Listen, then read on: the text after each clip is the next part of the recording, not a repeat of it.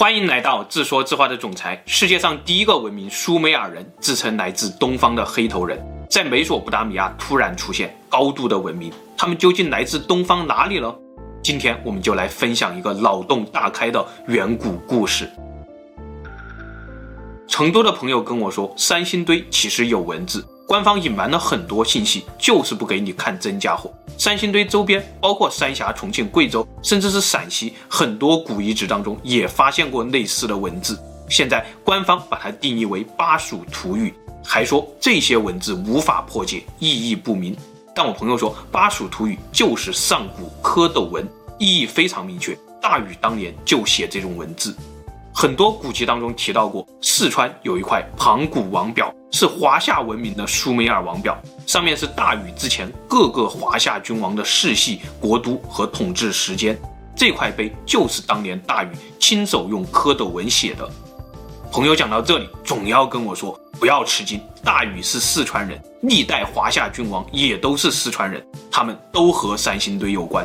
而三星堆的背后是一个更加神秘的远古文明，这个文明不仅创造了三星堆，还创造了苏美尔。这一切远古故事就是官方想隐瞒的真相。可惜了，现在伪造巴蜀土语已经成了一个产业，就像推背图一样，用大量的假的混淆真的，到最后真真假假，谁也说不清楚了。但是这块玉边章绝对是官方认可的真家伙。中国有六十四件禁止出境的顶级国宝，三星堆出土的只有两件，一件是这个玉边章，还有一件是青铜神树。这两件文物其实都是在暗示官方想隐瞒的那个远古故事。先看这块玉边章，它上面有一段重要的巴蜀土语，上下各画了一组图案，内容基本一致。图案分为五层，最上面一层是三个人，服装和三星堆的大力人类似，戴着一个平顶的帽子。脸上像是戴着三星堆的铜管面具，左手微微握拳，右手抱住左手，脚跟相对，脚掌一字排开。官方资料上说，这个姿势是三星堆西北面大山里羌族祭司的姿势。羌族非常古老，可能是汉族和藏族的共同祖先。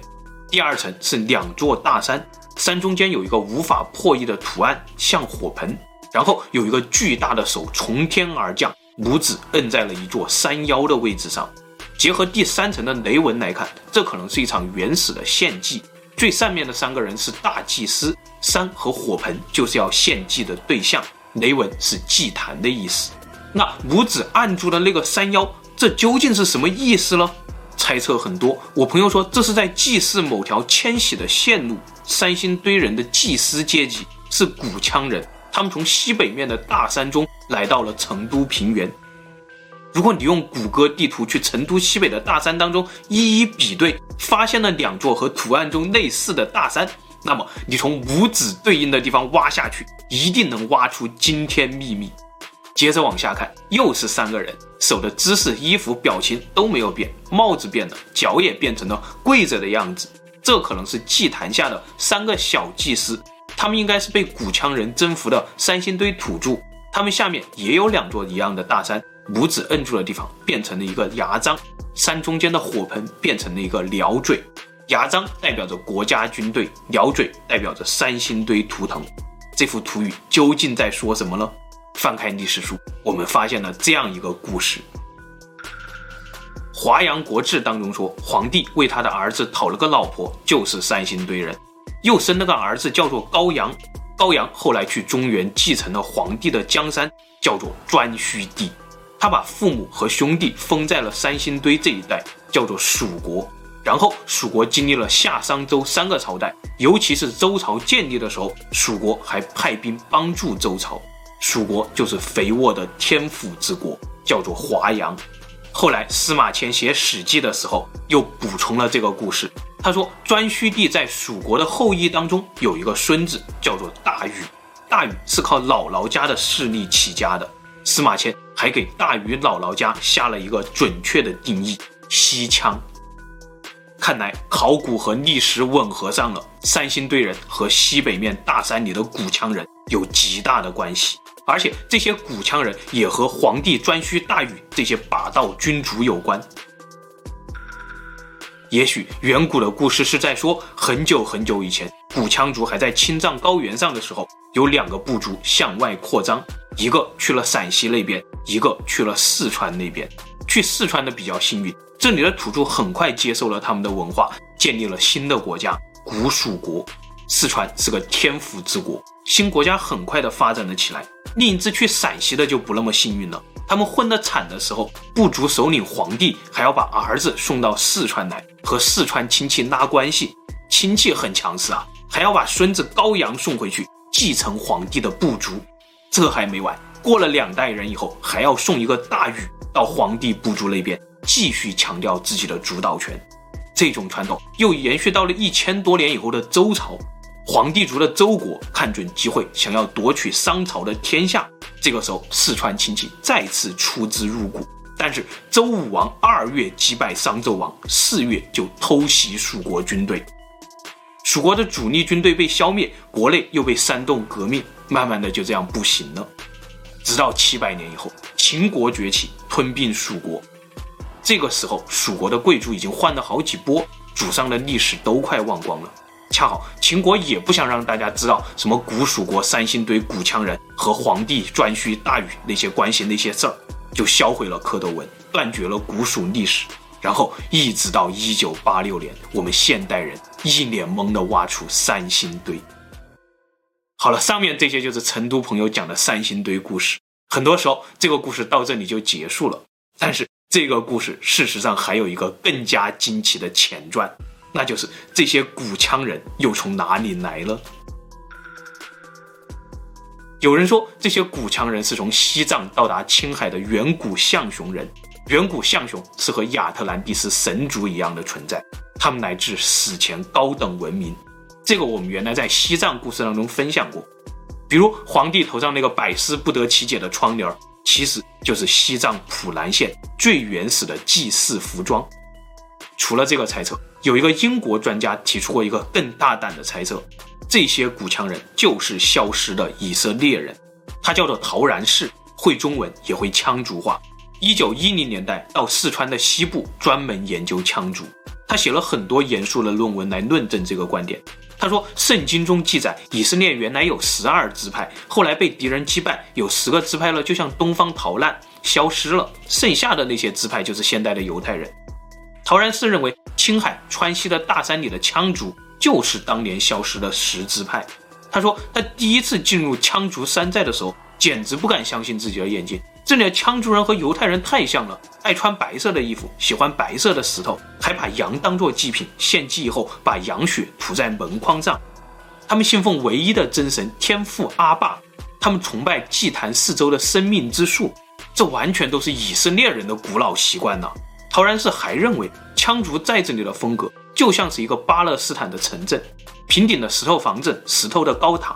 他住进羌族寨子的时候，就像回到了大主教时代一样，不知不觉就住了十七年。陶然氏提出这些观点的时候，三星堆还没有挖出大力人、黄金杖这些文物了。但挖出这些文物以后，问题变得更加复杂了。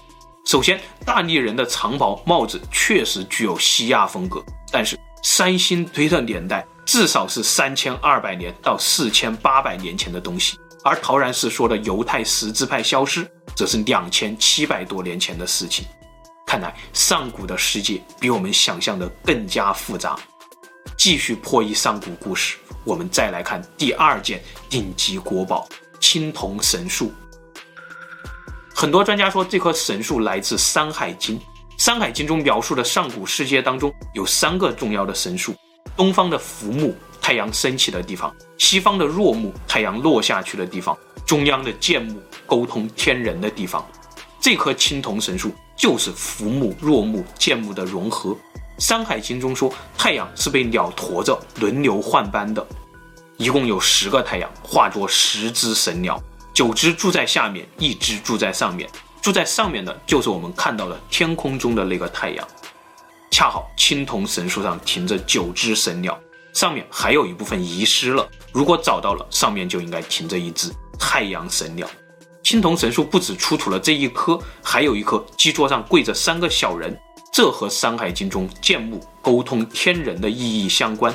还有几棵小的青铜神树，这和《山海经》中描述的若木类似。最终，专家说这棵神树的出土，从侧面证明了《山海经》可能不是没有根据的神话传说。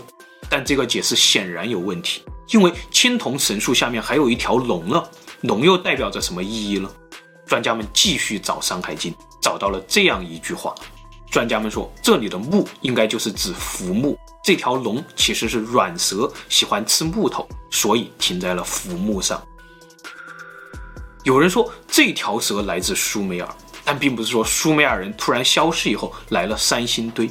而是古羌人除了往四川、往陕西出发的这两路，还有一路往西出发，到了美索不达米亚，自称来自东方的黑头人。《山海经》加苏美尔传说合在一起，才能完美的解释这棵神树的意义。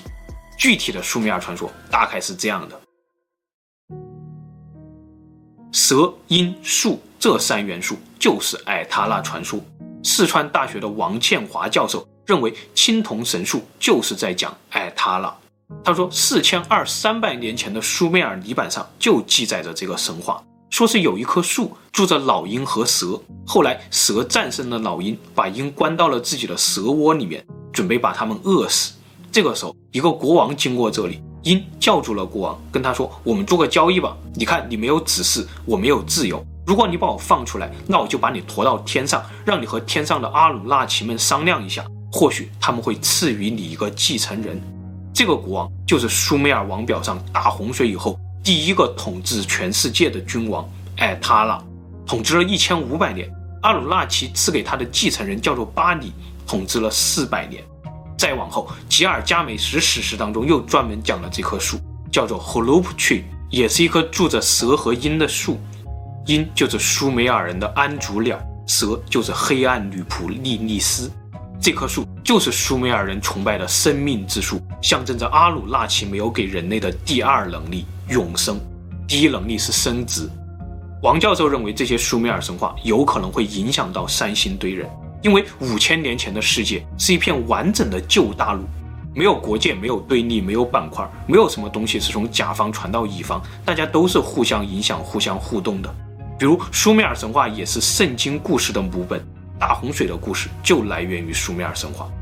五千年前的人类文化是彼此互动，慢慢扩散到整个旧大陆的。扩散路径大概是这样一幅图：图中的二十七是甘肃的齐家遗址，三十四是成都郫县的古城遗址，这都是和三星堆有关的遗址。从西北的二十六、二十七发展到中原的二九、三十、三十一，再发展到成都的三十四。